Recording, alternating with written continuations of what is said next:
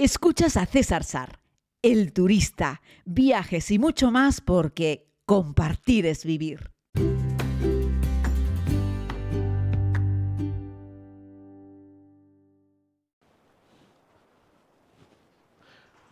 Hola, hola, ¿qué tal? Aquí andamos en un nuevo video podcast. Lo que está a mis espaldas, por si me estás viendo en el canal de YouTube, es el frente del glaciar Perito Moreno. Y si me estás escuchando en el podcast, que suele ser lo más habitual, invitarte a suscribirte a mi canal de YouTube. Y si me estás viendo en el canal de YouTube, que sepas que tienes más de 300 y no sé cuantísimos, 320 y pico, 330 y pico episodios de viajes a lo largo y ancho del mundo en un podcast que intento que sea diario, pero que no siempre consigo publicar cada día pero que hago esfuerzos para seguir conectado con ustedes eh, en cualquier rincón del planeta donde intento contar alguna curiosidad. Hoy, aquí, en Argentina, a escasamente una hora por carretera de Calafate, está el frente del glaciar Perito Moreno. Hemos, estamos desarrollando esta ruta patagónica fundamentalmente en Chile, pero también en Argentina, como les he ido narrando, y ahora estamos eh, de nuevo aquí. Estamos en Argentina, en Calafate, a donde hemos llegado por carretera eh, desde Natales, eh, en una frontera terrestre que ha sido relativamente fácil hacerla. Hay buen entente, buen tránsito entre Chile y Argentina en las fronteras, bueno, en todas las fronteras, en las terrestres, en las aéreas no se tocan evidentemente porque sales de una ciudad y vas a otra, pero que es relativamente fácil hacerlo. Hoy nos ha pillado un día realmente espectacular, soleado, no hace frío, corre una brisa leve, un poco fresca, al fin y al cabo viene del glaciar. Nos contaba la guía que nos está dando servicio aquí, porque aquí Francisco, nuestro guía de Cahuéscar, pues no puede operar porque es chileno. De hecho, el vehículo con el que nos hemos transportado en Chile y con el que hemos venido hasta Argentina no puede entrar al propio Parque Nacional. Así es que hemos tenido que contratar no solo una guía local, sino también un vehículo local ya saben, cosas de cada lugar. Ya les digo que en Chile sí pueden entrar vehículos de Argentina también al Parque Nacional, aunque en Chile también tiene que el operador, es decir, en este caso el guía, tiene que tener licencia local para poder hacerlo, igual que ocurre en casi todos los países, algo que es lógico y me parece muy bien que así sea. Les decía que la guía nos estaba explicando que el glaciar Perito Moreno es el más famoso, posiblemente el más famoso del mundo, pero que no tiene ningún récord especial, es decir, no es el frente del glaciar más largo ni el más alto, tampoco pertenece al glaciar más grande, eh, pero es el más famoso. Y que entienden que ha sido famoso a lo largo de los años porque hay un fácil acceso desde una ciudad, en este caso de Calafate, como les digo, a una hora, eh, y porque el vehículo lo puedes aparcar a escasamente, no sé, me arriesgo a decir, pero a 100 metros del glaciar, la verdad es que está muy cerca, y aquí en este punto Argentina la verdad es que se lo ha currado mucho y ha construido una serie de pasarelas, les estoy hablando desde una de las pasarelas, desde uno de los balcones de estas pasarelas que tienen una vista espectacular al glaciar desde las diferentes alturas, de hecho el balcón central tiene tres... Em, tres rutas distinguidas, diferenciadas por colores, amarilla, azul, roja. Desde la amarilla, que es la más pequeña, la central y la superior, hay una vista espectacular del glaciar. Solo con eso ya podrías disfrutarlo. Aún así, si te quedan más ganas, puedes venirte a la línea azul, donde yo me encuentro en estos momentos, y te puedes ir también a la roja, pero hay que caminar 600 y pico escalones. Lo que entendemos es que el glaciar tiene como una punta de flecha, hacia un lado el norte, hacia el otro lado el sur, nosotros además hemos hecho una navegación, ahora les hablaré un poquitito de ellas.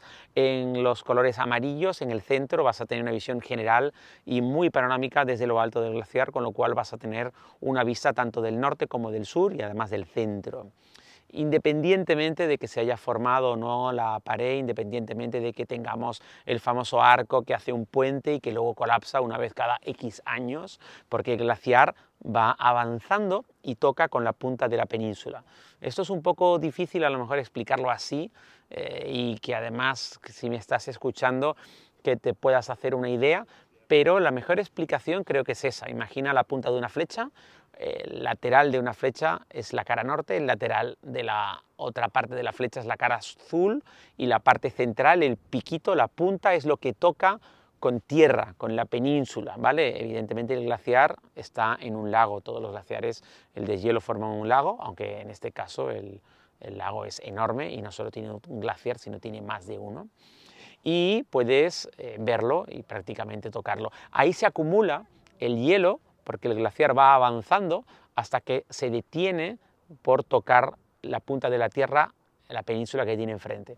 Y ahí se hace como una pared y durante algún tiempo el agua del lago no puede pasar de un brazo al otro y ahí es cuando la erosión del agua va haciendo primero un agujero y luego forma como un puente y hay un punto en el que es tan delgado ese paso de agua, la parte superior, que el puente colapsa y cae. ¿no?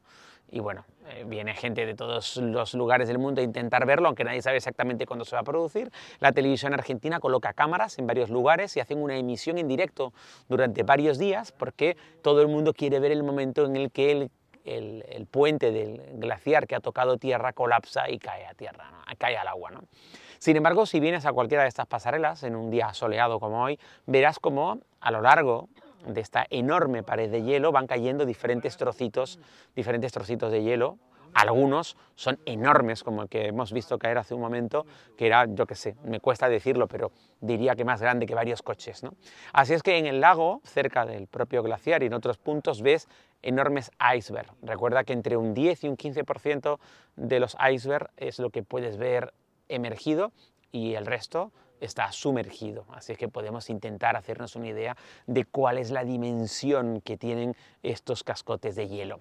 Ya te digo que si estamos en YouTube estarás viendo también algunas imágenes que estoy añadiendo a este vídeo y si me estás escuchando te animo a que te vayas al canal para poder verlo porque este podcast además de hablado pues tiene algunas imágenes más que interesantes.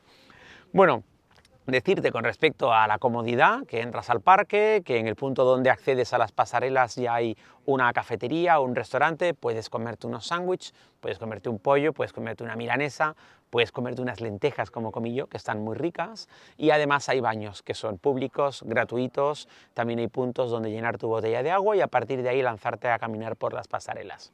Tanto en el lado norte como en el lado sur encontraremos un par de pequeños muelles eh, que igual necesitas un vehículo para llegar hasta ellos, necesitas contratar los servicios de una empresa para llegar a ellos y poder disfrutar de una navegación de aproximadamente una hora.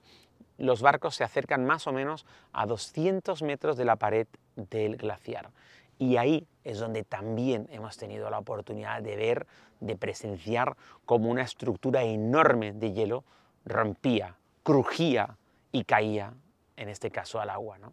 Y bueno, es algo que, al igual que les cuento cuando filmo la serie, hay algunos espectáculos naturales que es imposible recogerlos con toda su eh, extensión a través de la cámara, de la cámara, ya no te digo de un teléfono.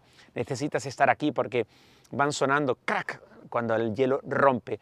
Pudiera parecer que estás, no sé, estábamos antes conversando, que podría ser como un campo de tiro o podría ser como un fuego de artificio escuchas un ruido, un sonido muy característico justo antes de que alguno de los hielos se desprenda, pero a veces escuchas pero no ves porque el frente del glaciar es enorme o porque se está rompiendo un trozo de hielo incluso dentro del, glaciar.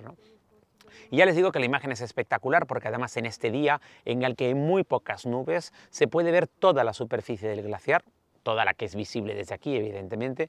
Lo que quiero decir es que no hay nada del frente del glaciar ni de la superficie del glaciar que esté oculta por las nubes y justo detrás tenemos las montañas, las cordilleras de los Andes, con las nieves perpetuas, es decir, Chile, es lo que vemos desde este punto de Argentina, donde la frontera, ya les digo, está muy cercana.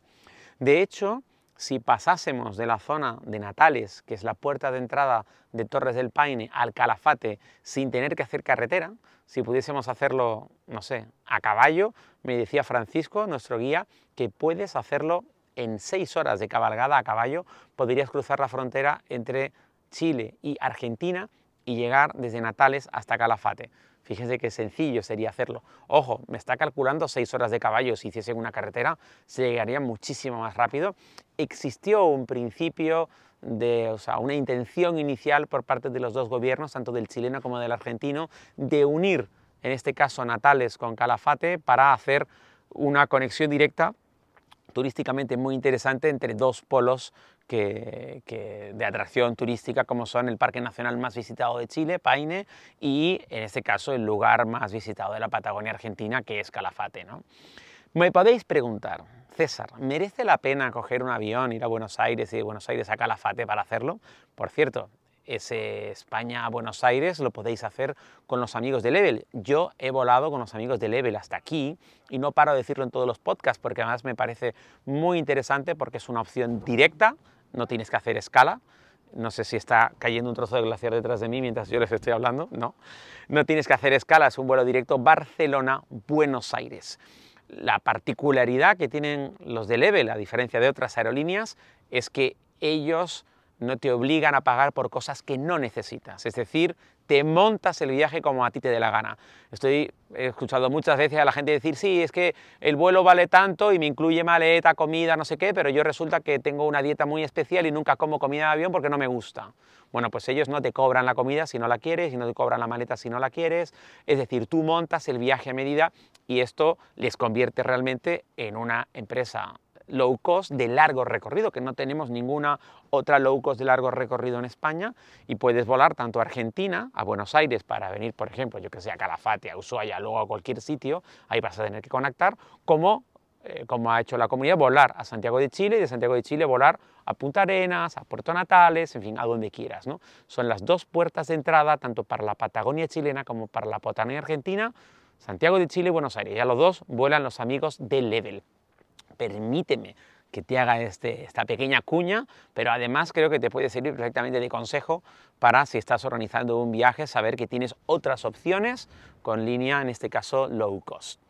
¿Merece la pena? Que era lo que estaba diciéndote antes de que hiciese esta pequeña pausa para hablarte de Level. Claro que merece la pena. O sea, merece la pena venir a ver Perito Moreno, sin lugar a dudas merece la pena. ¿Sabes que la inmensa mayoría de los argentinos que viven en Argentina no han visto nunca Perito Moreno? ¿Por qué? Porque está lejos, porque es caro, o sea, la economía de Argentina tampoco se crean ustedes que es nada muy bollante, y la mayoría de la gente pues dedica todo su tiempo a trabajar y no suelen tener mucho tiempo para pasear, para ir de vacaciones, para ir de viaje, y porque es caro, o sea, no te voy a engañar, venir al sur de Argentina es caro. Tan caro que te puede costar a veces más el vuelo de conexión entre Buenos Aires y el sur que este vuelito de level que yo te digo de Barcelona a Buenos Aires. Depende de la época del año, ¿vale? Pero ya te digo yo que no es barato, pero que sí merece la pena, porque es un glaciar muy accesible. Ojo, Patagonia Argentina es muchísimo más que el glaciar Perito Moreno, ya te digo yo que sí, pero sin duda alguna, solo por este hito de la naturaleza, por este enclave natural tan espectacular, ya merece la pena que lo visites y así es que yo te lo recomiendo. He tenido la oportunidad de verlo en varias ocasiones y nunca con este tiempo. Nunca con sol, prácticamente sin viento, los trozos de hielo se van rompiendo a mis espaldas, que es un auténtico espectáculo, y hemos hecho una navegación preciosa.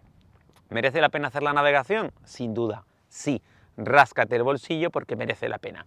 Aquí hay tres cosas que puedes hacer. Uno, lo básico, ver las pasarelas. Solamente necesitas comprar tu ticket para entrar al Parque Nacional, que además eso no es caro y entras y ves, das un paseo, puedes estar aquí todas las horas que quieras, nadie te va a echar, nadie te va a pedir nada. De hecho, te puedes traer tu propia comida en una mochila, te sientas en uno de estos bancos y disfrutas del espectáculo mientras comes algo. Los argentinos vienen aquí todos con su mate, toman el mate, están charlando, están viendo el glaciar, están socializando, vienen en familia, o sea, es una cosa muy fácil.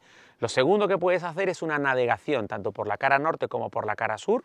Yo te recomendaría que lo hicieses por la cara sur, porque la cara norte la puedes acceder también con las pasarelas caminando, ¿vale? Pero en la cara sur haces esa navegación igual que la que hemos hecho nosotros y sí merece la pena. Hombre, ya que te has comprado un avión para venir hasta aquí y estás dedicando tiempo en venir a ver el Perito Moreno, merece la pena que hagas la navegación. Y la tercera de las actividades que puedes hacer se trata de un mini trekking sobre el glaciar. Por cierto, si estás escuchando o viendo y has notado un cambio de audio o un cambio de vídeo, evidentemente es que he cambiado de localización porque, bueno, me quedé sin batería en el teléfono en pleno Perito Moreno una lástima, así es que no pude terminar el vídeo y lo estoy haciendo aquí en el Calafate. Como te decía, la tercera de las cosas que puedes hacer es un pequeño trekking o un largo trekking depende de tus ganas y tus capacidades sobre el glaciar utilizando unos crampones, te dan un paseito muy bueno, primero te enseñan a utilizar los crampones evidentemente y luego comienzas una caminata. La versión corta dura dos horas, casi al finalizar te van a dar una sorpresa que no te voy a contar cuál es la sorpresa para, en fin, no quitarte la edición en caso de que tú algún día hagas la actividad. La actividad de caminar sobre el hielo eh, sobre el propio glaciar, la verdad es que está muy bien, pero la puedes hacer en otro montón de lugares del mundo, en otros muchos glaciares, y más o menos todos los glaciares caminados por arriba son más o menos parecidos. Este hay que reconocer que es un glaciar muy limpio, es decir, accedes directamente a la parte en la cual ya ves el hielo claro, el hielo azul, en ese sentido la verdad es que es una actividad muy agradecida pero ya te digo, no es fundamental que lo hagas. Lo importante es recorrer las pasarelas, lo importante es hacer la navegación. Bueno, ¿qué les digo? Que es un verdadero placer poder compartir este podcast con ustedes, este video podcast en esta ocasión. Les pido disculpas por este cambio de audio, por este cambio de imagen con respecto a la localización, pero no quería despedirme, o sea, no quería terminar este video podcast sin despedirme como merece. Un abrazo muy grande, gracias por seguir estas historias. Si no te has suscrito al podcast de audio, hazlo en iBox, en Google Podcast, en Apple Podcast, en Spotify, donde más te convenga. Y si no estás suscrito al canal de YouTube, lo puedes hacer también, evidentemente. Y yo te animo a que lo hagas porque, salvo estos video podcasts, el contenido que ofrezco es diferente. Estoy, por supuesto, en Instagram, en Facebook, en fin que tenemos muchos lugares donde compartir, porque compartir es vivir.